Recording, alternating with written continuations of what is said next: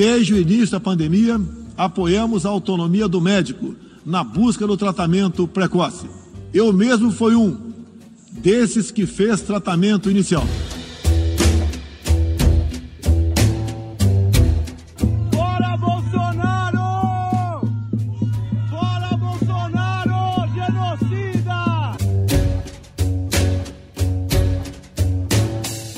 E após 14 dias ou 21 dias para quem estava em UTI, se esses pacientes já tinham passado dessa data, o CID poderia já ser modificado porque eles não representavam mais risco para a população do hospital. Um homem honrado. Vamos, vai vamos. lavar sua boca, vai. Vai lavar a tua, vagabundo. E vagabundo é tu, ladrão. vai lavar a picareta. tua, vagabundo. Presidente, ladrão, Vagabundo. Picareta. A senhora está totalmente descontrolada. Me atacando. Epa, você tá descontrolando. É, rapaz, ô rapaz.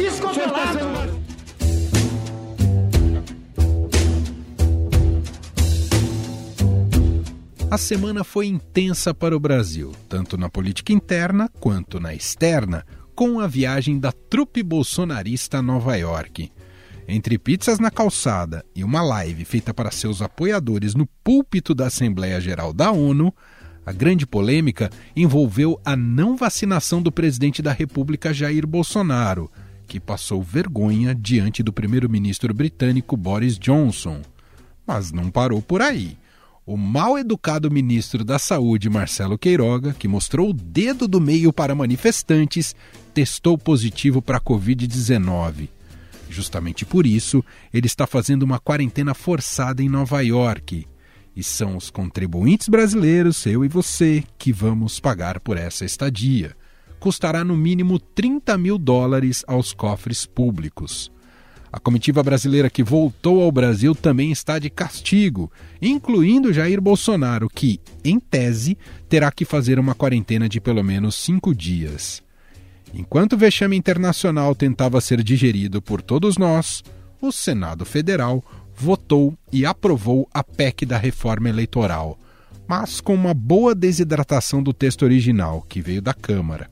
A principal novidade é que os senadores derrubaram a volta das coligações. Ainda na proposta aprovada, o Senado manteve a mudança na data da posse de governadores e presidente a partir de 2026 para o dia 5 de janeiro e também o peso 2 aos votos dados a mulheres e negros para a Câmara dos Deputados. A semana também foi quente na CPI da Covid. O ministro da Controladoria Geral da União, Wagner Rosário, que compareceu para explicar o motivo do órgão ter demorado a vetar os contratos da Covaxin, ofendeu a senadora Simone Tebet ao chamá-la de descontrolada e causou revolta no colegiado. No dia seguinte, foi a vez de Pedro Batista Júnior, diretor da Prevent Senior, prestar esclarecimentos sobre um provável estudo secreto que utilizou o chamado kit Covid com medicamento sem eficácia comprovada e sem o consentimento dos pacientes. Na comissão, ele negou que havia essa orientação, mas admitiu que o CID para a Covid-19 era modificado dentro do hospital para outra doença. No Poder em Pauta de hoje, que promete ser tão quente quanto foi essa semana aqui no Brasil, vamos abordar esses assuntos com os nossos jornalistas de Brasília que cobrem o dia a dia da política.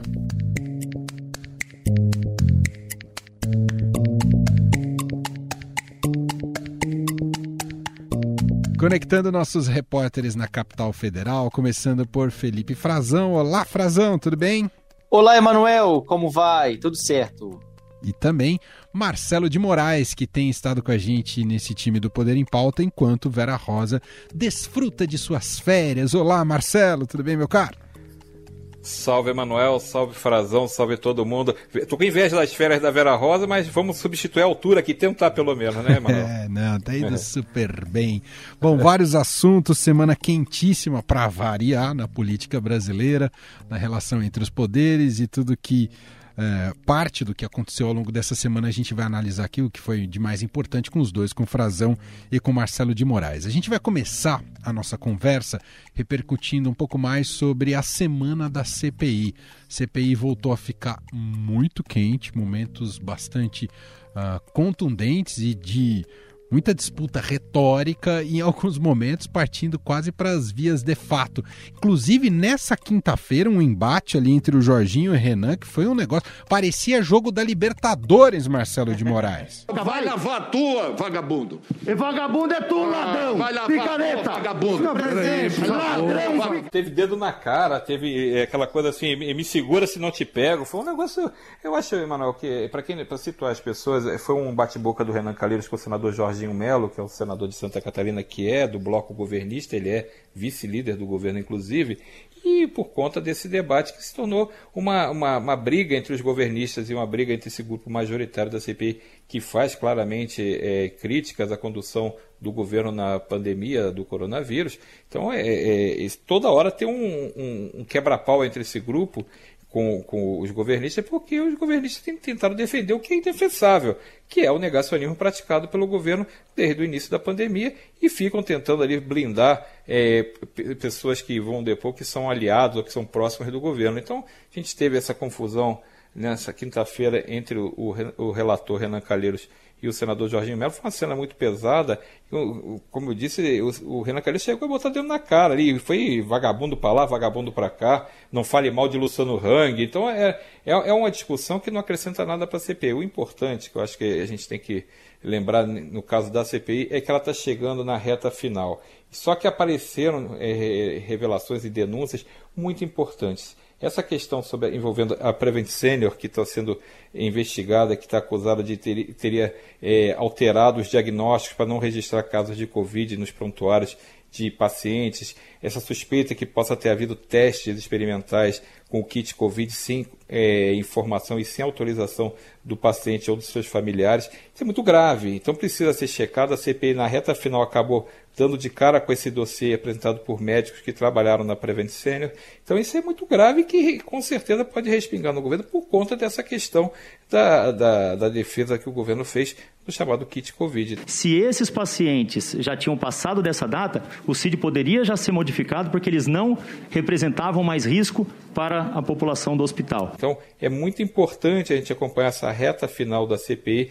É, o relatório era para ter sido apresentado essa semana, Renan Calheiros pediu mais tempo para poder justamente acrescentar essas novas investigações, essas novas informações que estão chegando à CPI. A gente teve um caso até revelado no Estadão nesse dossiê, é, a, questão da, do próprio Luciano Hang, o, o, dono, o empresário dono da, da que teria alterado também o, o, o diagnóstico envolvendo a mãe dele para não aparecer que foi Covid. Então, assim, tem muito, tem tanta ponta solta, além de todas as investigações sobre compras e negociações assim, em torno da vacina, aquisição de vacinas, né? Então tem tanta coisa para ser investigada. E nesse relatório de Renan Calheiros, claro que vai vir pesando muito a mão contra Bolsonaro e contra integrantes do governo, gente do Ministério da Saúde e gente também de, de outras áreas do governo. Então, é muito importante a gente ver como é que vai ser o relatório, que vai ser muito. Acho que no início de outubro a gente deve ter o relatório, pelo menos apresentado por Renan Calheiros, e vem muito forte, provocando um novo desgaste no governo Bolsonaro. E nesse vem muito forte, Felipe Frazão, paira aqui uma dúvida: quais crimes de responsabilidade ou que tipo de crimes o presidente Jair Bolsonaro ah, e ministros também, outros membros do governo federal poderão ser enquadrados, não é, Frazão?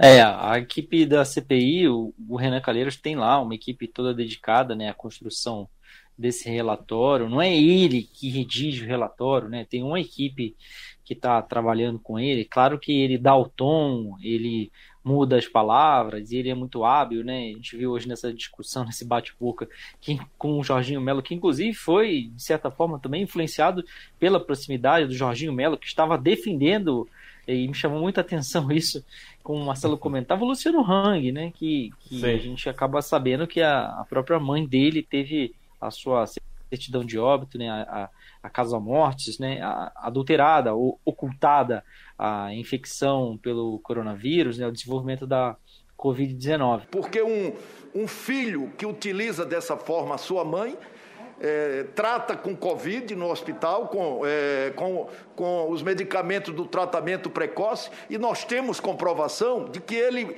recomendou a médicos: olha, escondam que a minha mãe foi tratada é, com cloroquina para não desmerecer a eficácia do plano. E, inclusive, o Renan Calheiros tem eh, esse objetivo, como a gente sabe, de incluir uh, o presidente Jair Bolsonaro, né, atribuir responsabilidades a ele é, na condição da pandemia, no desrespeito às medidas sanitárias, né, nas, nas, é, sobretudo na, na, insistência né, na, do, do Ministério da Saúde, é, forçar o Ministério da Saúde a rever condutas, né, como a gente teve é, nas últimas semanas um, um caso gravíssimo de orientação para que a vacinação de adolescentes e crianças fosse desrecomendada e depois voltou a ser recomendada, né? caiu essa recomendação, porque era óbvio, era mais um caso é, que só no Brasil isso estava acontecendo, né? algo que prejudique muito e coloca muitas vidas em risco. Esse é um fato que provavelmente deve constar também é, dessa documentação é, final no relatório e outros membros do governo, né? Os próprios ministros da saúde que ocuparam o cargo, uh, ministros uh, das relações exteriores, outros uh, diplomatas envolvidos na importação uma tentativa de favorecer o, empresas na importação é, do, do, dos insumos da cloroquina. É, e esse, essa semana, como você lembrou desse, desse bate-boca, né, Marcelo, que aconteceu nessa é. quinta-feira, mas teve também uma cena é, muito constrangedora do ministro da CGU, verdade, né? ministro verdade técnico, que é um ministro que chegou é, ainda é, no governo passado, no governo Michel Temer. É, o Wagner Rosário ele tem uma formação militar, é, mas já deixou há muito tempo a sua função militar. Ele é um concursado do serviço público brasileiro e hoje vem sendo muito questionado internamente entre os auditores da CGU, que tem um corpo técnico qualificado, seleto, e competente, mas que a atuação dele está sendo muito comparada à de um advogado do governo. Ele tem reiteradamente minimizado diferentes casos que estão em investigação, como o próprio orçamento secreto, que o Estadão revelou, outros episódios da CGU, uma série de acompanhamentos que vinham sendo feitos das compras da pandemia, que não vem a público. As auditorias ocorrem e ficam ocultas e, e, a população fica sabendo de várias recomendações. Tem compras que eh, tinham nitidamente sobrepreço e poderia ocasionar o superfaturamento, se concluídas que acabaram sendo revertidas é, durante a pandemia por causa da atuação silenciosa da CGU e tem hoje à frente um político que é, chama uma senadora de descontrolada num momento de, de uma confissão de seu machismo. A senhora está totalmente descontrolada. Me atacando. Não, não, não, não. Epa, você está descontrolando. É, rapaz, ô rapaz. Machista. Meu amigo, você está pensando tá onde? E, ao mesmo tempo, atua de uma forma muito provocadora até desrespeitosa, e foi contestado pelos senadores, né? Ele estava ali numa condição de depoente. Ficou uma coisa estranha para ele. Ele saiu um pouco menor desse depoimento. Emanuel, só para só dar um pitaquinho no final, é, parece que nesse governo tem tido essa característica, alguns servidores, né, alguns técnicos que deveriam ter papel técnico estão cada vez mais assumindo papéis políticos no mau sentido. Além do Wagner Rosário no CGU, o ex-ministro da Justiça, o André Mendonça, tinha esse papel também. Quando estava na Justiça, ele usava a Lei de Segurança Nacional, às vezes, para contra é, críticos do governo. Ele também na AGU ajudou, a, a quando estava à frente da Advocacia Geral da União, também teve esse papel. Existe também uma controvérsia até sobre a atuação do, do Procurador-Geral da República, mas esse não é um órgão de governo, né? na verdade seria só um aliado político no caso, mas são papéis que não, não cabe politização. Né? A gente sabe que a vida é a vida, o jogo é jogado, mas as pessoas que ocupam essas funções, é, ainda mais servidores, como é o caso do Wagner Rosário, ele não pode assumir um papel de defensor de bandeirinha de Bolsonaro numa questão que é eminentemente técnica. Se é uma auditoria, como o Frazão falou, assim, a gente não sabe aconteceu com a auditoria, tem que. Cadê a transparência da Controladoria Geral da União, que foi criada justamente para isso? gente dedicou um tempo aqui a falar da CPI. A CPI tem desde seu princípio, né, promovido ah, nas, nas, suas sessões e no seu tempo de duração, um desgaste bastante considerável do governo federal, da figura do presidente Jair Bolsonaro e a falta de coordenação em relação à gestão da pandemia no Brasil. Ah, e isso está se refletindo nas pesquisas. A gente teve rodada de pesquisa nova nessa semana Uh, e chama a atenção que o Bolsonaro continua desidratando, e não só em relação à avaliação de governo, mas também em relação ao que já se capta sobre intenções de voto para 2022. Reforçando, é claro, que ainda é cedo, né? estamos a cerca um pouco mais de um ano da eleição do ano que vem, mas já se pode enxergar ali algumas tendências. Fato é que um quarto do Bolsonaro já não está sendo tão um quarto assim, não é, Marcelo? Pois é, a gente viu essa pesquisa do, do IPEC. O IPEC, para quem não sabe, é o instituto comandado pela Márcia Cavalari, que era do IBOP. O IBOP não faz mais pesquisas é, desse tipo, não tem mais o IBOP fazendo pesquisas sobre popularidade, sobre corrida eleitoral. E o IPEC mostrou que hoje ele tem uma avaliação negativa de 53%, quer dizer, 42% acham que o governo é péssimo e 11% consideram que ele é ruim. Então, assim, é, é, é muita coisa, né? Você tem mais de 50% é, das pessoas considerando o seu governo, avaliando negativamente o seu governo, e esse é um aumento de 4 pontos percentuais em relação à última pesquisa que foi feita em junho, ou seja, não conteve a, a queda, a queda tá, esse desgaste não parou, então você tem um, um resultado muito ruim. E eu achei uma, uma outra é, é avaliação grave, é que você tem também que é, é o, o Bolsonaro tem 68% de pessoas afirmando que desaprovam é, o Bolsonaro pessoalmente, né? Então, assim, quase 70%, quase é uma, é uma margem muito grande que fica difícil de você reverter. O presidente Bolsonaro quer disputar a reeleição, ele tem essa pretensão política. Com esse desgaste, mesmo sabendo que Luiz Inácio Lula da Silva também tem um desgaste grande, é, é um desgaste que fica quase proibitivo para você ter chances reais de disputar a eleição. E aí a gente pega também, ele, o IPEC fez essa simulação é, da corrida presidencial, com dois cenários, acho que o principal cenário é com o que eles colocam 10 nomes, né, que eles botam todo mundo, esses nomes todos que estão aparecendo como opções para a terceira via, e aí Lula aparece com 45%. Bolsonaro aparece só com 22%. Então, o Lula tem mais do que o dobro. E nesse cenário, você tem a soma de. O Lula tem 45%, a soma de todos os outros candidatos colocados dá 40%. Ou seja, seria uma espécie de voto válido onde Lula seria eleito no primeiro turno. Com essa simulação, fica muito claro que você tem não tem mais uma polarização, você tem o Lula disparado. Então é um quadro muito complicado para o presidente Bolsonaro e muito complicado para nomes importantes da terceira via. Me chamou a atenção o João Dória ter só 2% na simulação que tem, que tem 10, 10 candidatos. Quer dizer, ele é o governador de São Paulo, ele é um candidato potencialmente muito forte. Então me chama a atenção esse número dele modesto nesse momento. E me chama a atenção também Rodrigo Pacheco só com 1%, que é outro nome que é muito citado como uma possibilidade de terceira via. E pegando carona nisso, Felipe Frazão, eu queria focar novamente sobre o presidente Jair Bolsonaro ah, e, e,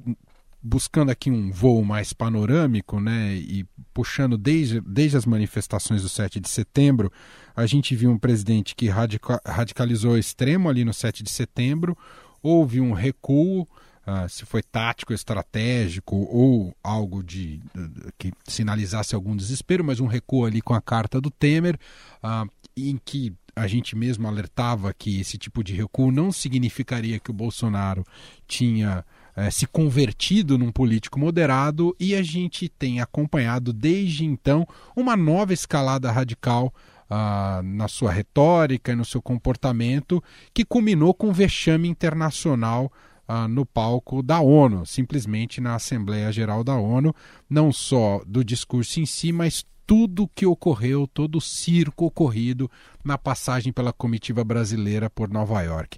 Queria te ouvir sobre isso, esse presidente Bolsonaro que eh, já voltou a vestir esse terno, ah, eh, digamos, mais radicalizado, o Frazão.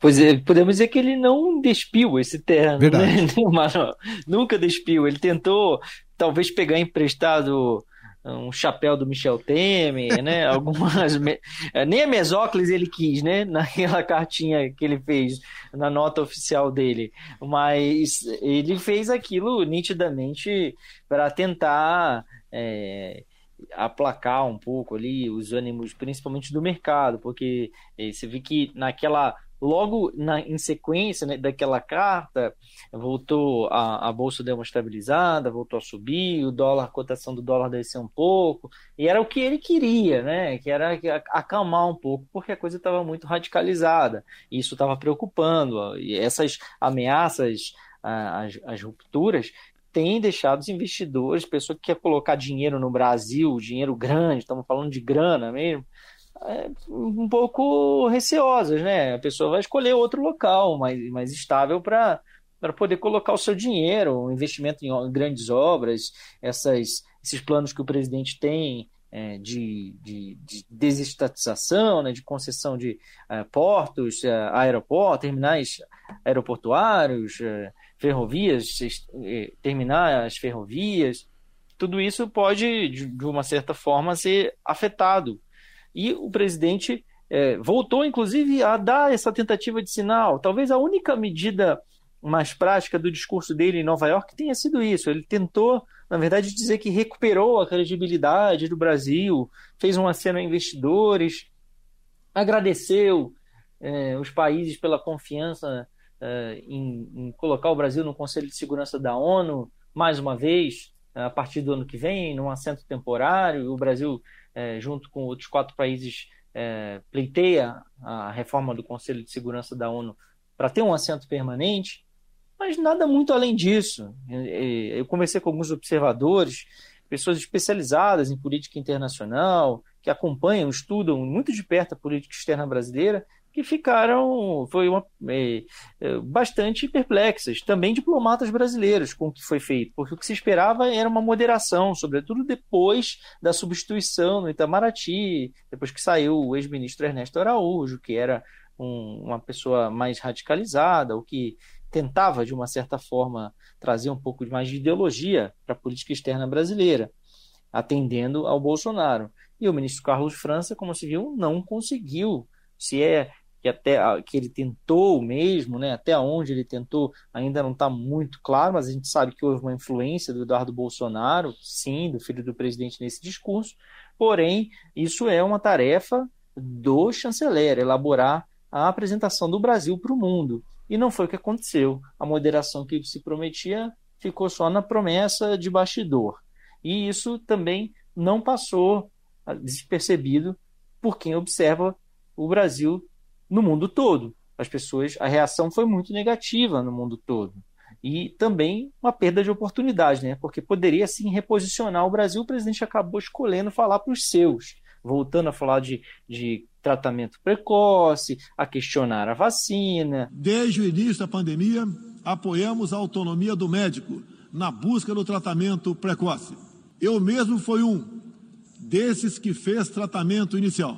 A falar de socialismo, de comunismo no Brasil, naqueles sonhos delirantes do presidente Jair Bolsonaro.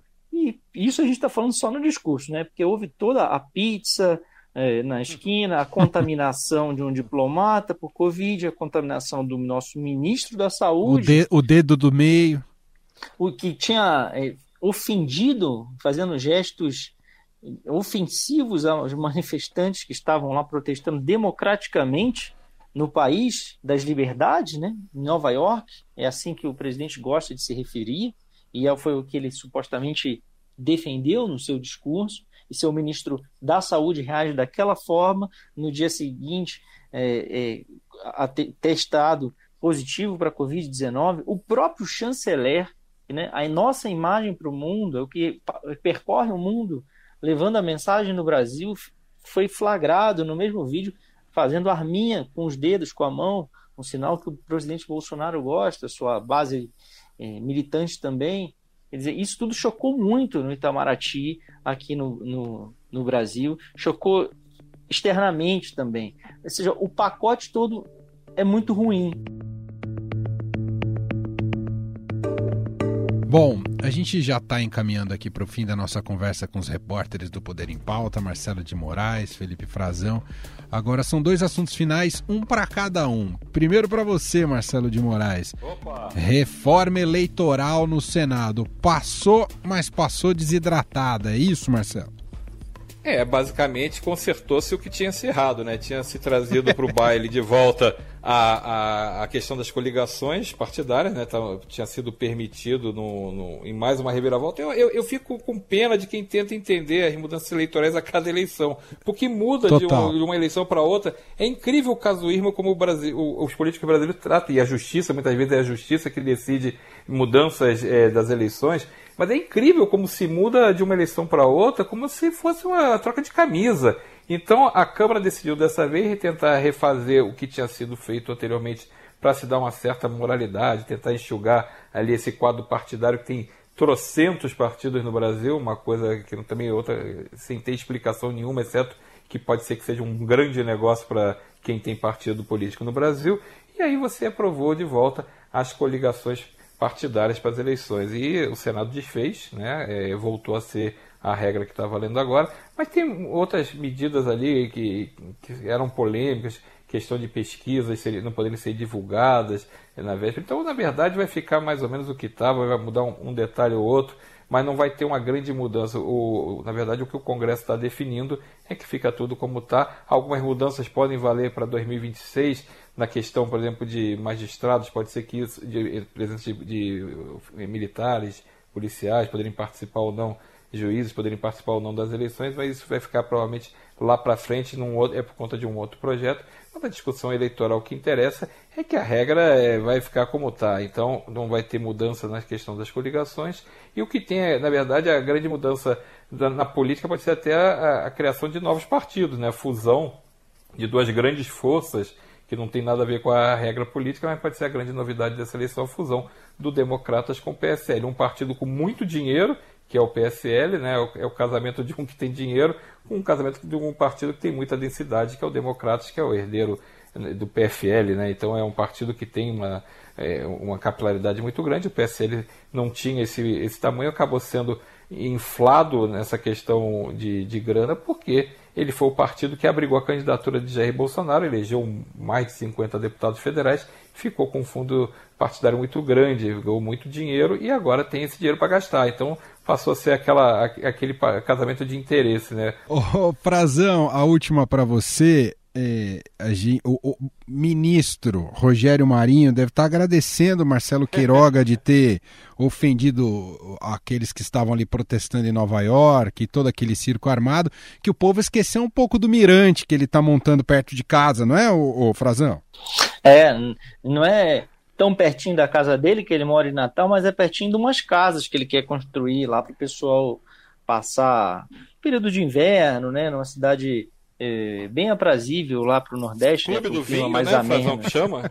Vai é fazer um clube do vinho. Do vinho. Né? É um condomínio que ele está construindo, né? Ele, ele tem um terreno lá há vários anos, mais ou menos 5, 6 hectares, na cidade chamada Monte das Gameleiras, que é uma cidade é, pequenininha, tem 2 mil habitantes, tem ah, algumas... É, é uma região montanhosa mesmo, no Agreste Potiguar, está próximo também é, da Paraíba, então o pessoal pode ir é, partindo de João Pessoa, partindo de Natal, e lá costumam frequentar também. Tem Romaria, povo bem religioso, tem Romaria para os montes, e tem uh, pinturas rupestres. É interessante o local, um local de descanso, né? Para sair um pouquinho do tumulto. Não é aquele clássico turismo uh, de massa, é um turismo mais regional, ah, e o ministro está construindo esse condomínio, vai é, fazer ali 100 casas para vender, né, os lotes, e o ministro resolveu, achou por bem, que o governo federal bancasse uma obra a mais ou menos uns 300 metros desse condomínio, para construir um mirante turístico para o pessoal que aproveitar oportuno. e visitar. Né? Ele negou durante muito tempo que ele que fosse o autor eh, dessa indicação, é parte de, do orçamento secreto, e por que, que a gente chama assim, né, orçamento paralelo, orçamento secreto? Porque eh, essa indicação, a autoria, numa emenda que em tese deveria ter sido feita pelo relator geral do orçamento, ela ficou oculta, ela não está transparente como todas as emendas individuais ou das bancadas de senadores estaduais estão. O cidadão não pode entrar no site e, e, da transparência, entrar no site do Senado Federal e pesquisar lá, o da Câmara dos Deputados, quem mandou eh, o que para custear qual obra, em qual lugar. A gente tem que recorrer na lei de acesso à informação, acessar fontes, é, disputar, fazer recursos, para que algum tipo de documentação encontrar algum registro que possa subsidiar uh, o cidadão, os jornalistas, saberem como é que o dinheiro está sendo aplicado. Então, o ministro, durante muito tempo, negou, disse que não tinha nada a ver com aquilo, que era de um outro deputado, que por acaso vem a ser um aliado político dele, o deputado Beto Rosado, lá no Rio Grande do Norte. E depois ele admitiu que sim, ele pediu ao Ministério do Turismo para liberar esse dinheiro, 1 milhão e 400 mil reais, quase um milhão e meio, para a construção desse mirante, que fica do lado do condomínio dele. Só que ele disse que estava só intermediando um, um repasse, é, um pedido do, do deputado aliado dele. Os deputados da oposição estão provocando o Ministério Público a investigar é se o ministro é, está se beneficiando de verba pública, fazendo algum tipo de advocacia administrativa, se há improbidade administrativa ou não, ao intermediar essa dobradinha aí, o Ministério do Desenvolvimento Regional, o ministro Rogério Marinho, pedindo dinheiro no Ministério do Turismo para atender supostamente uma verba de um deputado aliado dele, mas que na verdade pode terminar beneficiando o negócio imobiliário que ele mesmo lançou depois de virar ministro, hum. abrindo uma empresa com um assessor de confiança dele. Bom, assim a gente fecha mais uma edição aqui do Poder em Pauta, esse papo sempre imperdível com os nossos repórteres em Brasília, e aqui com dois flamenguistas felizes já se consideram na grande final da Libertadores. Calma, calma, não, é assim. Sem não, querer secar. Não, não, não é assim, falta muita coisa ainda. Calma. Só acaba quando termina. Você dizia Chacrinha. Você vê que eles fazem parte da torcida do Flamengo mais ponderada. Marcelo de Moraes, obrigado, um abraço.